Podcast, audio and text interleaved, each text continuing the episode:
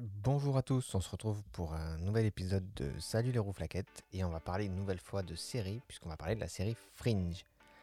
Alors Fringe c'est une série qui fait partie de mon top 10 voire de mon top 5 des, séries que, bah, j'adore quoi. J'adore les acteurs, j'adore l'univers, j'adore l'ambiance. C'est ce que je vous disais euh, le, mois dernier, euh, j'aime bien les séries qui se passent dans un univers semblable au nôtre avec juste un élément qui le rend particulier. C'était le cas de Lost. C'était aussi un peu le cas avec Smallville en fin de compte, où le paranormal en fait bah, c'est juste les, super pouvoirs de Clark, mais à part ça, l'univers c'est le nôtre. Et c'est aussi le cas pour la série Fringe. Euh, je regarde pas que des séries comme ça, hein. je vous ai parlé de Scrubs, de Friends, La Casa des Papel, où là il n'y a rien de différent entre euh, le monde de la série et le nôtre. J'aime aussi les séries comme ça, mais c'est vrai que, bon, ben, je me répète, mais j'aime bien les séries où euh, il se passe un truc, c'est impossible que ça se passe, mais ça se passe, et il y a une explication logique derrière, logique dans, dans la série. Mais je parle, je parle, ça se trouve, vous savez même pas ce que c'est Fringe, ou alors vous connaissez mais vous avez oublié le nom, et du coup vous savez pas de quoi je parle. Fringe, c'est une série qui se passe début 2010 à Boston, pas très de New York, et on suit une division du FBI qui s'appelle la division Fringe et qui est chargée d'enquêter sur des phénomènes scientifiques bizarres. Les personnages principaux, c'est Olivia Dunham, euh, qui est l'agent du FBI, Walter Bishop, qui est un scientifique, et au début de la série, il est en asile psychiatrique, et il y a son fils, Peter Bishop, qui est comme son père, qui est très intelligent, et en fait, il est là pour être garant de son père, pour, que, pour pouvoir le faire sortir de l'asile. Euh, c'est pas un, super bon pinch, mais un super bon pitch, mais là, soit vous avez compris et vous connaissez, soit vous n'avez pas compris et vous connaissez pas. Donc sans transition, le sommaire.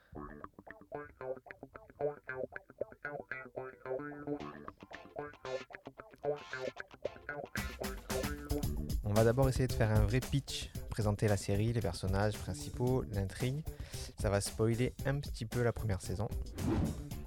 Ensuite, je vais vous raconter l'histoire complète. Ça, ça va être un gros morceau. Euh, quand je dis complète, c'est juste l'intrigue principale.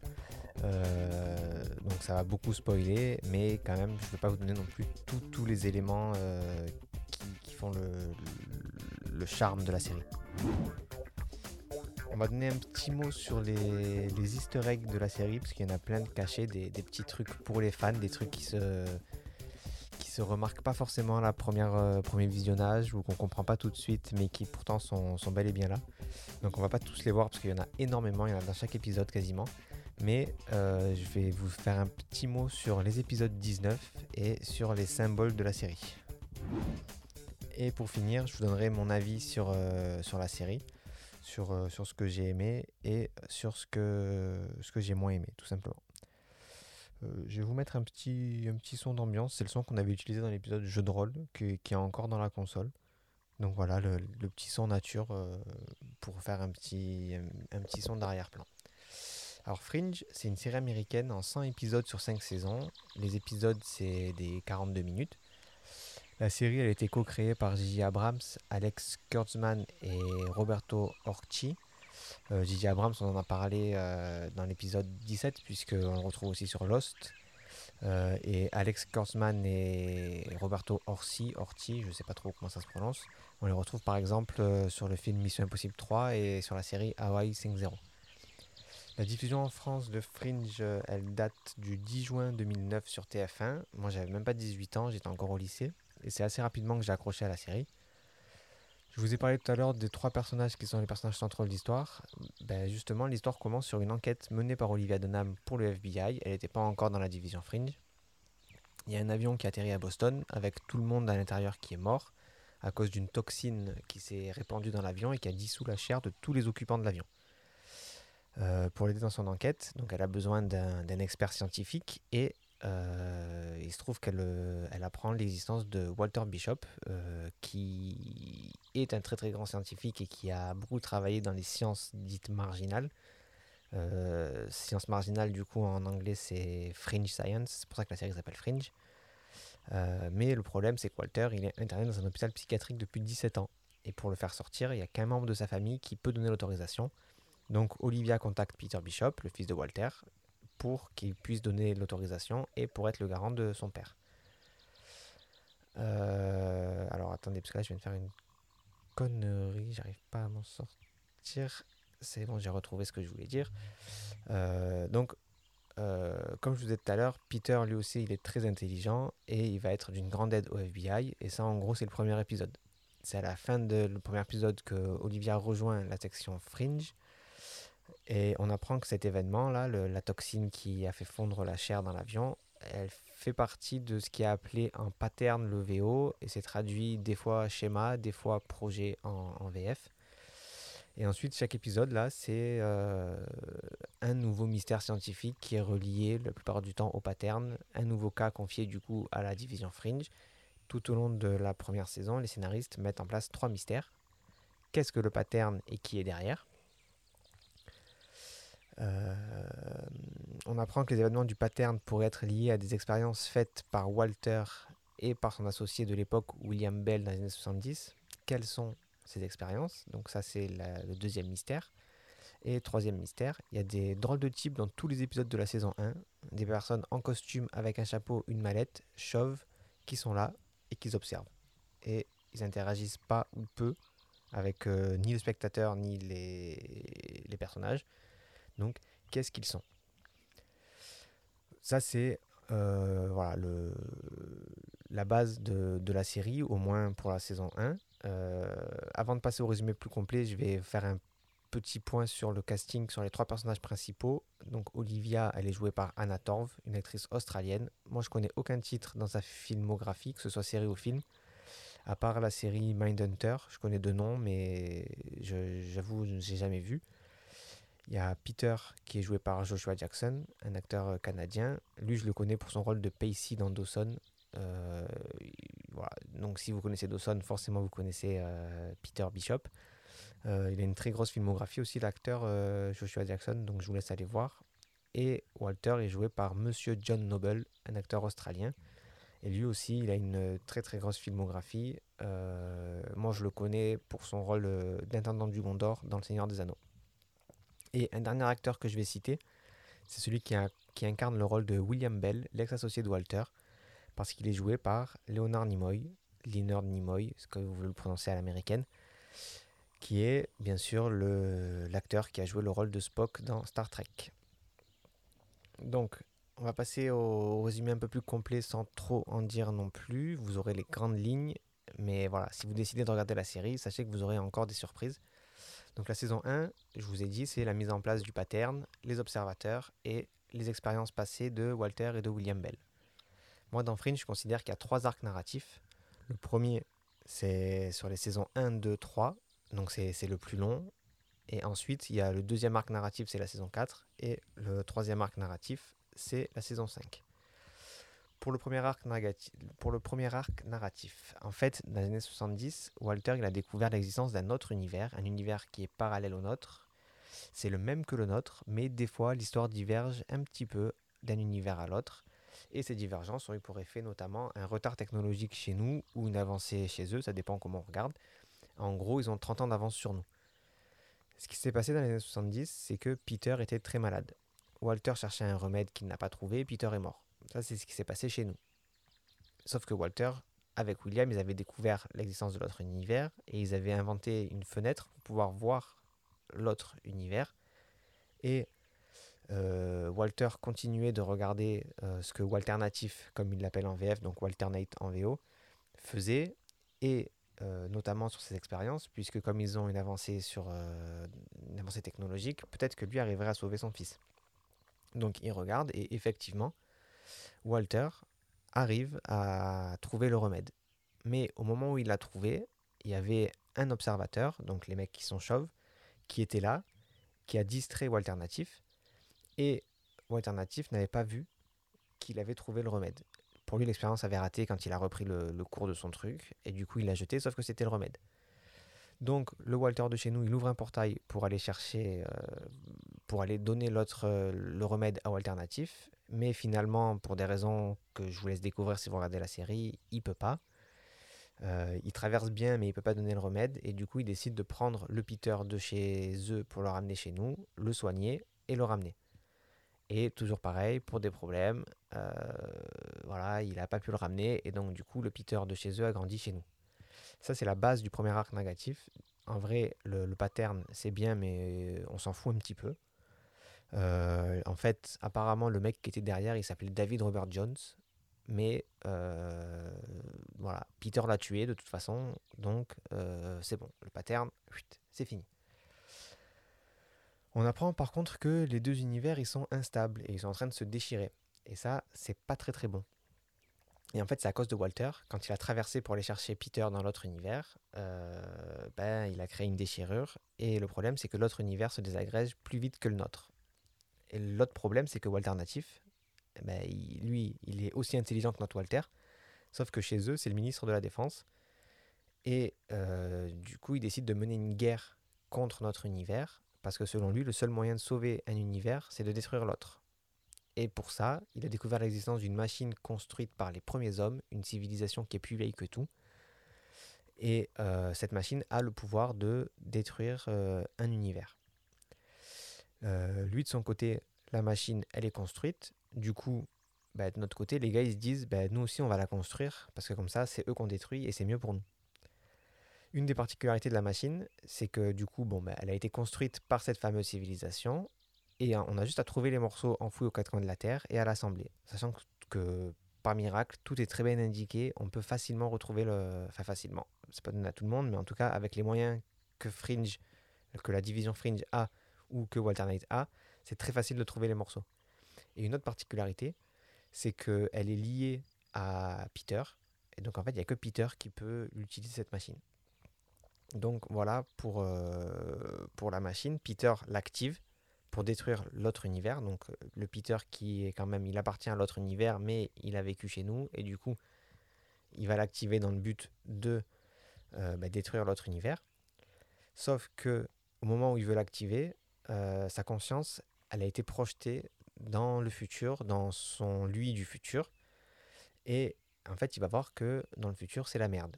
Parce que c'est un futur dans lequel il a bien détruit l'autre univers, sauf que ben, les deux univers sont liés et il a détruit le premier univers, mais ben, le deuxième va être détruit aussi de toute façon. Et donc, ben, c'est la merde, il aurait jamais dû faire ça. Alors, c'est compliqué. Là, ça va être compliqué mais euh, quand on regarde la série, je vous promets qu'en fait, c'est logique. Euh, en fait, on apprend que euh, les premiers hommes, les premiers hommes, ce sont, en fait, c'est juste Walter avec son équipe, le Walter du futur, du futur alternatif là que, dans lequel Peter a été projeté. Et en fait, c'est lui qui a construit la machine dans ce futur alternatif et il a fait en sorte que Peter puisse venir dans ce futur pour se rendre compte que détruire l'autre univers, c'était pas bon. Enfin, détruire n'importe quel univers d'ailleurs, c'était pas bon. Et euh, du coup, lui dire de, bah, de ne pas le faire. Et il a construit cette machine-là et il l'a renvoyée dans le passé. Donc c'est un peu tiré par les cheveux, mais je vous promets, pour Fringe, c'est super logique. Donc, euh, bah, Peter, du coup, ne détruit pas la machine. En fait, ce qu'il fait, c'est qu'il construit un pont grâce à cette machine entre les deux univers. Donc, les deux univers peuvent communiquer. Euh, des gens de notre univers peuvent aller dans l'univers euh, alternatif et vice-versa. Et ce, que, ce que ça a comme conséquence, c'est qu'en fait, le fait que les deux univers soient liés fait qu'ils se soignent l'un l'autre et comme l'autre univers est plus, euh, est plus malade, entre guillemets, que le nôtre, en fait, c'est notre univers qui soigne l'univers euh, alternatif.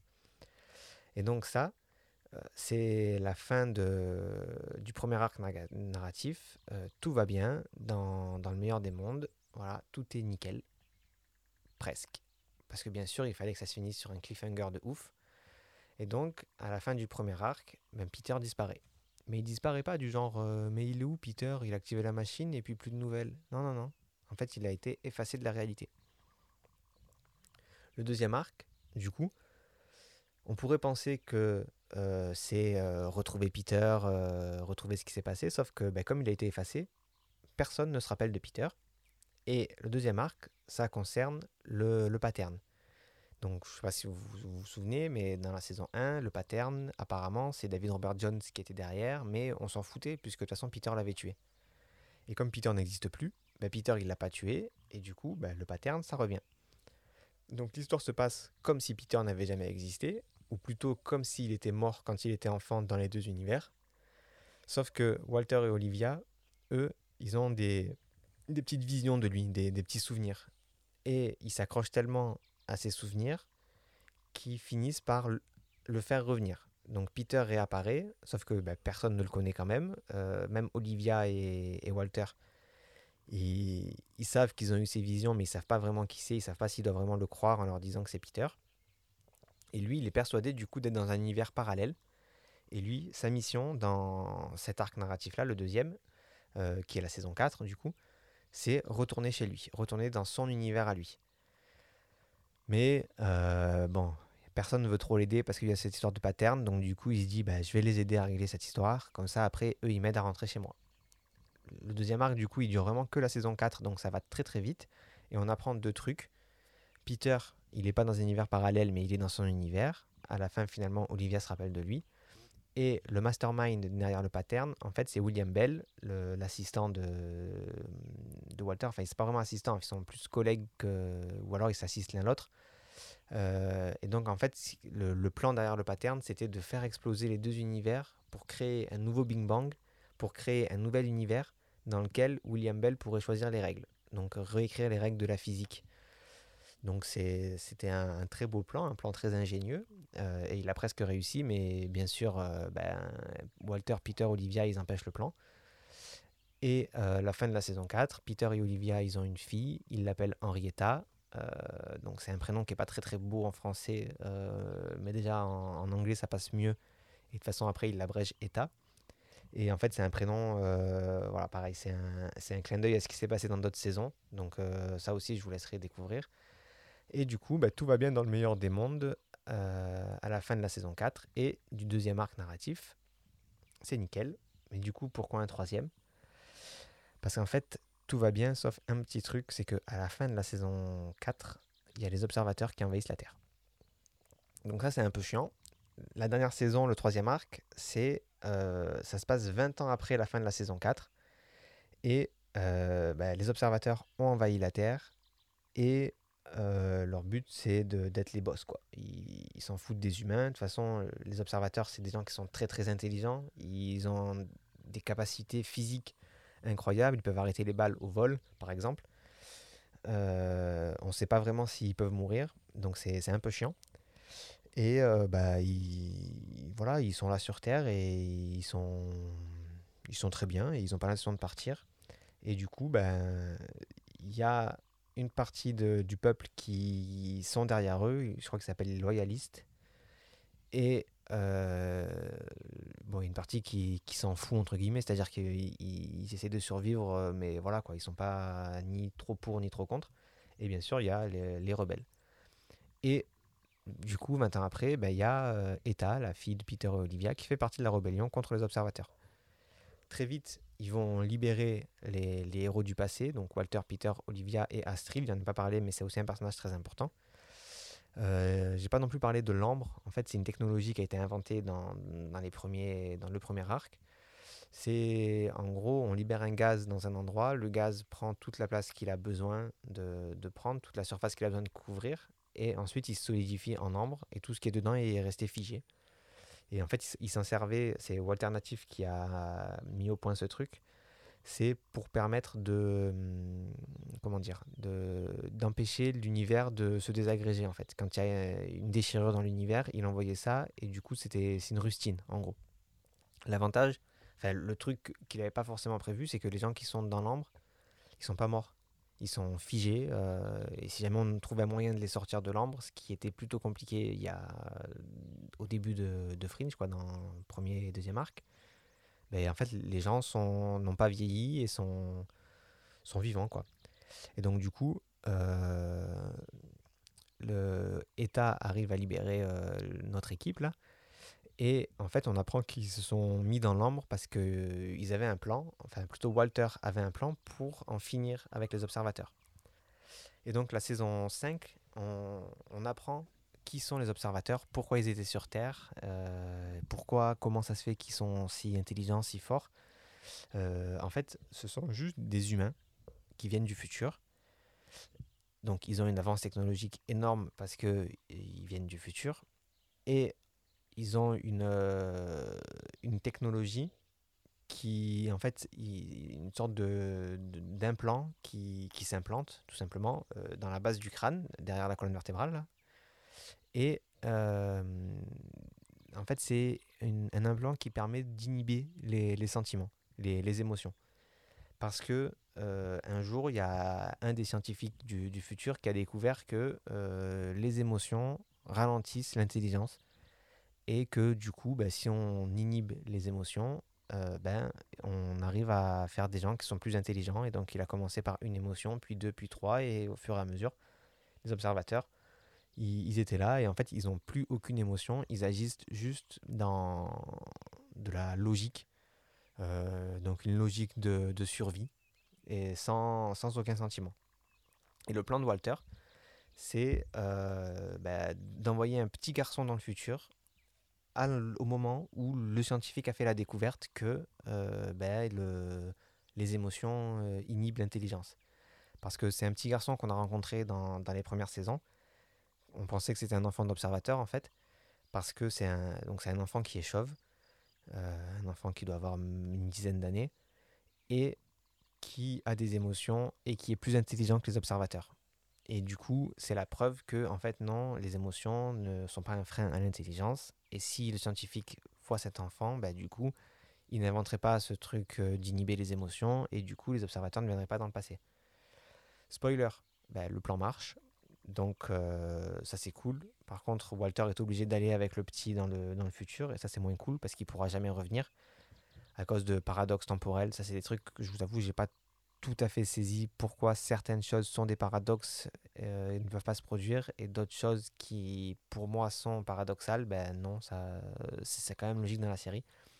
Mais donc voilà, Walter va dans le futur avec le petit et du coup il y a un petit reboot de, de l'histoire. Donc les personnages ne se rappellent pas de ce qui aurait pu se passer si les observateurs avaient envahi. Et ben, on se retrouve euh, sur Terre euh, au moment où les observateurs auraient dû envahir, sauf qu'ils n'envahissent pas. Et là, c'est vraiment la fin pour le meilleur des mondes. Donc voilà. avant de vous donner mon avis sur, sur la série, je vais juste revenir rapidement sur les deux, les deux easter eggs dont je vous parlais, donc les épisodes 19 et les symboles dans les épisodes. Donc chaque épisode 19, en fait, c'est un épisode qui est complètement what the fuck. la première saison, de ce que j'ai lu, ils n'avaient pas vraiment prévu ça, euh, mais l'épisode 19 était quand même un petit peu what the fuck. Et du coup, à partir de la saison 2, ils ont décidé de, l'assumer complètement. Donc la, la saison 1, euh, au moment de l'épisode 19, même si on s'en doute, on n'a pas de certitude quant au fait qu'il y a un deuxième univers qui existe. Et euh, l'épisode 19, Olivia, ça je ne vous l'ai pas dit, mais Olivia, elle a, elle a fait des essais euh, quand elle était petite. Elle était euh, cobaye d'expérience de Walter et, et, William avec euh, d'autres enfants. Et elle a développé le, le, pouvoir de traverser entre les univers. Et dans l'épisode 19, du coup, tout ça on ne le sait pas, mais de temps en temps, en fait, elle est dans l'autre univers. Sauf que, ben, comme on ne sait pas qu'il y a deux univers qui existent, ou comme on s'en doute pas, ben, nous, on ne le voit pas forcément tout de suite. Quoi. On, comprend qu'il y a des choses bizarres. Il y a même des choses qu'on ne comprend pas comment c'est possible. Et en fait, c'est le, le, fait qu'il y ait ce changement d'univers euh, qui se fasse euh, sans qu'on soit au courant, qui, qui explique les choses impossibles et qui rend cet épisode un peu difficile à suivre, euh, au moins la première fois, mais pourtant un épisode très intéressant.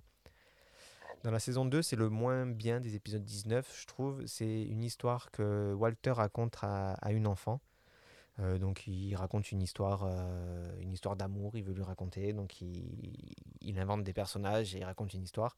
Et en fait l'histoire à l'écran est jouée par les personnages de la série. Et du coup ça fait un peu euh, un épisode qui est un peu hors du temps parce qu'en plus l'histoire se passe dans les années 30, donc c'est vraiment très, très typique. Enfin les gens sont costumés comme à l'époque, coiffés comme à l'époque. C'est un épisode qui a une belle, une belle direction artistique, mais qui, qui n'est pas le meilleur des épisodes 19 en tout cas. Dans la saison 3, là, ça commence vraiment à devenir n'importe quoi, entre guillemets. Parce qu'en fait, Walter et Peter, ils vont prendre du LSD pour connecter leur conscience à celle euh, d'Olivia pour aller la chercher. Parce qu'en fait, Olivia partageait son corps avec la conscience de William Bell. Et du coup, Olivia avait un petit peu disparu, donc ils vont la chercher. Et tout l'épisode est en image 3D. Euh, cette technologie, je crois que ça s'appelle le cell shading, si vous connaissez. C'est un peu le, la 3D qu'il y a dans les jeux vidéo, un peu récent, euh, enfin un peu récent, qui commence à être vieux, mais par exemple les derniers Dragon Ball sur, euh, sur les consoles Xbox ou PS, PlayStation. c'est un peu ce, genre de, de, 3D dessin animé là. Et bah, tout l'épisode quasiment se, se, passe dans cet univers là. Donc c'est les acteurs, on les reconnaît parce qu'ils sont modélisés en 3D et l'histoire se passe comme ça.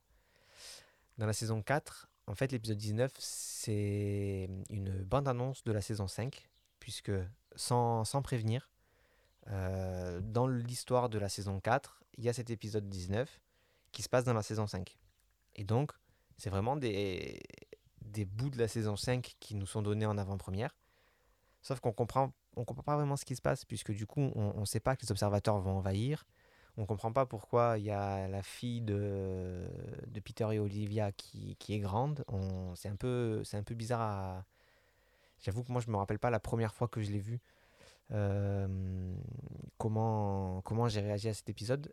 Là, quand j'ai re-regardé ça cet été, euh, Fringe, j'ai regardé complètement les, les cinq saisons là cet été.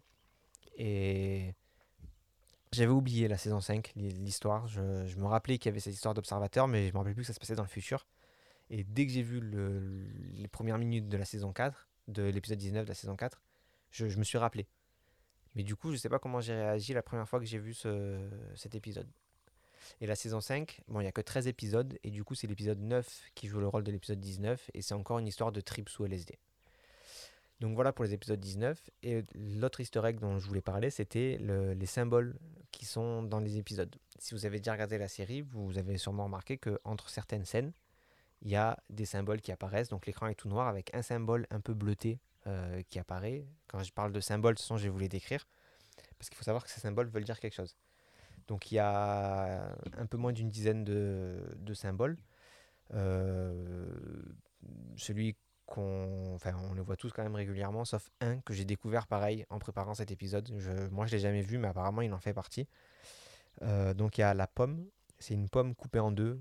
Euh, donc, on voit une coupe de, pommes avec les, pépins, sauf que les pépins, ce sont des, des, petits, des petits embryons, des petits fœtus. Donc, on reconnaît le, le bébé quoi, à la place des pépins.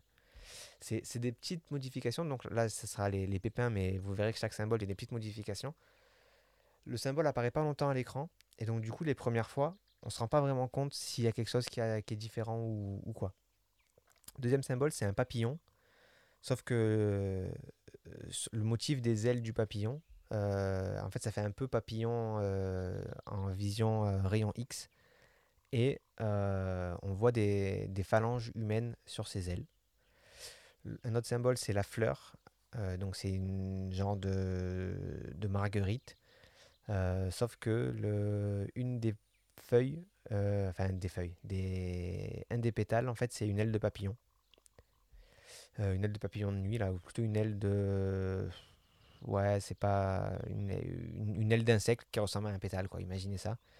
Après, il y a une, le symbole le plus facile à voir, ou, ou, la modification la plus facile à voir, c'est une grenouille avec la lettre phi en grec sur son dos. Ensuite, il y a une empreinte de main. Donc, on, voit une main avec. Euh, c'est vraiment c'est, les empreintes de la main, quoi, comme on pourrait laisser sur, euh, sur un mur euh, avec de la peinture. Sauf que la main a six doigts. Ensuite, le symbole que moi personnellement j'ai jamais vu, mais peut-être que je l'ai raté, c'est une corne, une corne en forme de spirale. Et tout au long de la corne, il y a le, nombre phi qui est inscrit.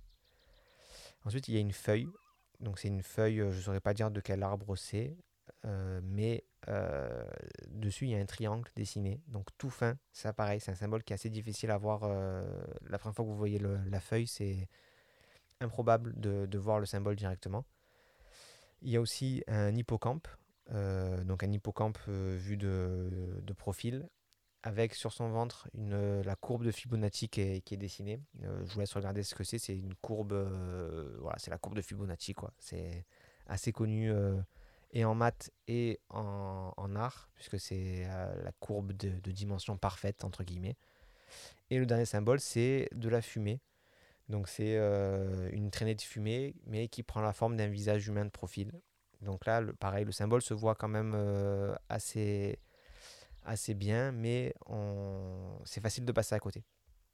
Et en fait, pourquoi je vous parle de ces symboles? Parce que bon, ils apparaissent dans chaque épisode et il se trouve que en fait, ils, font un alphabet. Euh, chaque symbole sur les, les plans, euh, quand ils apparaissent, il est accompagné d'un point jaune. Et selon le symbole et l'emplacement du point jaune, ça fait une lettre. Par exemple, si je voulais écrire fringe, le F c'est la pomme avec le point jaune en bas à droite. Le R c'est la grenouille avec le point jaune en bas à droite. Le I c'est la fleur avec le point jaune en haut à gauche. Le N c'est l'hippocampe avec le point à droite. Le G, c'est la feuille avec le point en bas à droite. Et le E, c'est la pomme avec le point en bas à gauche.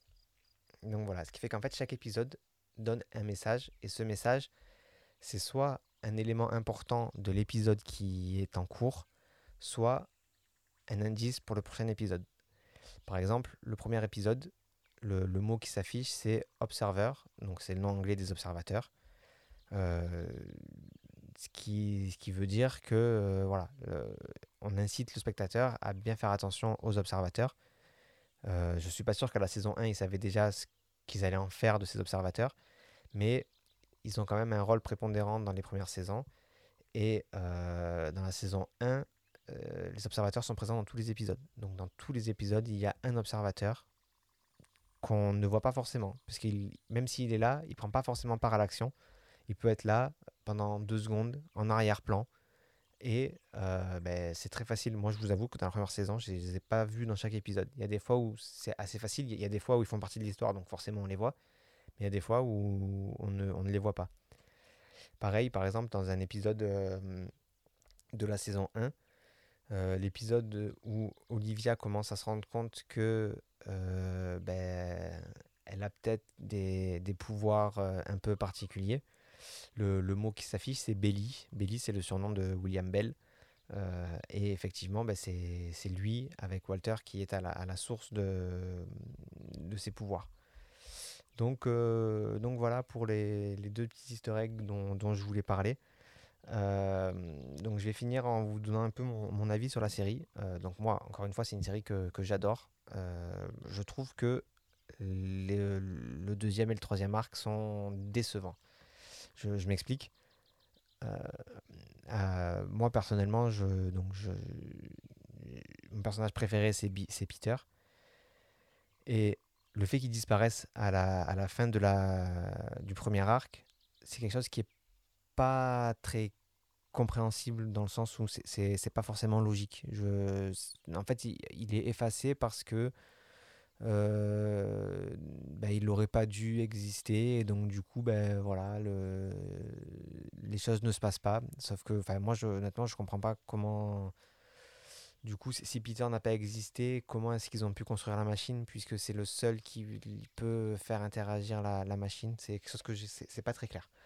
Donc jusqu'à la fin du premier arc j'ai trouvé la série vraiment il y a, y a rien à redire. Après ça commence à être un peu difficile. La saison 4 euh, moi perso, du coup, j'avais qu'une envie, c'était que bah, Peter retrouve ses proches.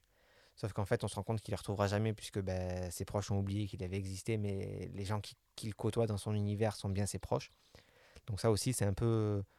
Je trouve qu'ils auraient pu faire mieux, ils auraient pu trouver un moyen de... Soit que tout le monde retrouve la mémoire euh, très, très rapidement, soit qu'il puisse retourner dans un autre univers où tout le monde se rappelait de lui, parce que je trouve que du coup, c'est un peu ça, ça aurait rien changé. Je pense que par rapport à cette histoire de pattern, euh, que Peter soit dans son univers, enfin que, tout le monde se rappelle de Peter ou que tout le monde l'ait oublié.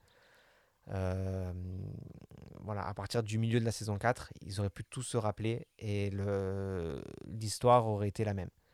Et la saison 5, je trouve qu'elle est très bien pour raconter l'histoire des observateurs.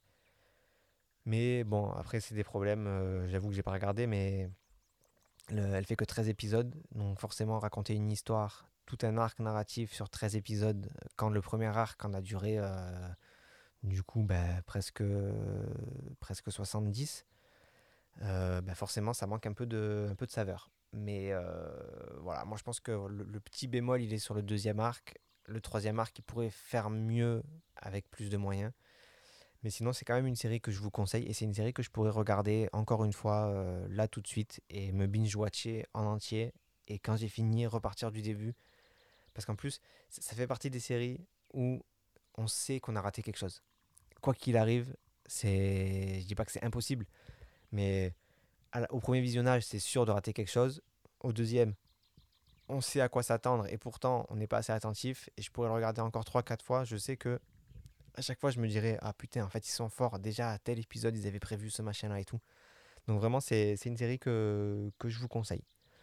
Donc j'espère que cet épisode vous aura plu. N'hésitez pas à le, partager. N'hésitez pas à me faire part de vos remarques. Si vous n'êtes pas d'accord avec ce que j'ai dit, si vous êtes d'accord avec ce que j'ai dit. Et puis moi, ben voilà, je vous retrouve euh, très prochainement pour un nouvel épisode de Salut les rouflaquettes. Des bisous Si cet épisode vous a plu, n'hésitez pas à le partager et à vous abonner pour n'en rater aucun. Suivez-moi sur Facebook, suivez-moi sur Twitter, suivez-moi sur Instagram, ne me suivez pas dans la rue et je vous retrouve bientôt pour un nouvel épisode de Salut les rouflaquettes.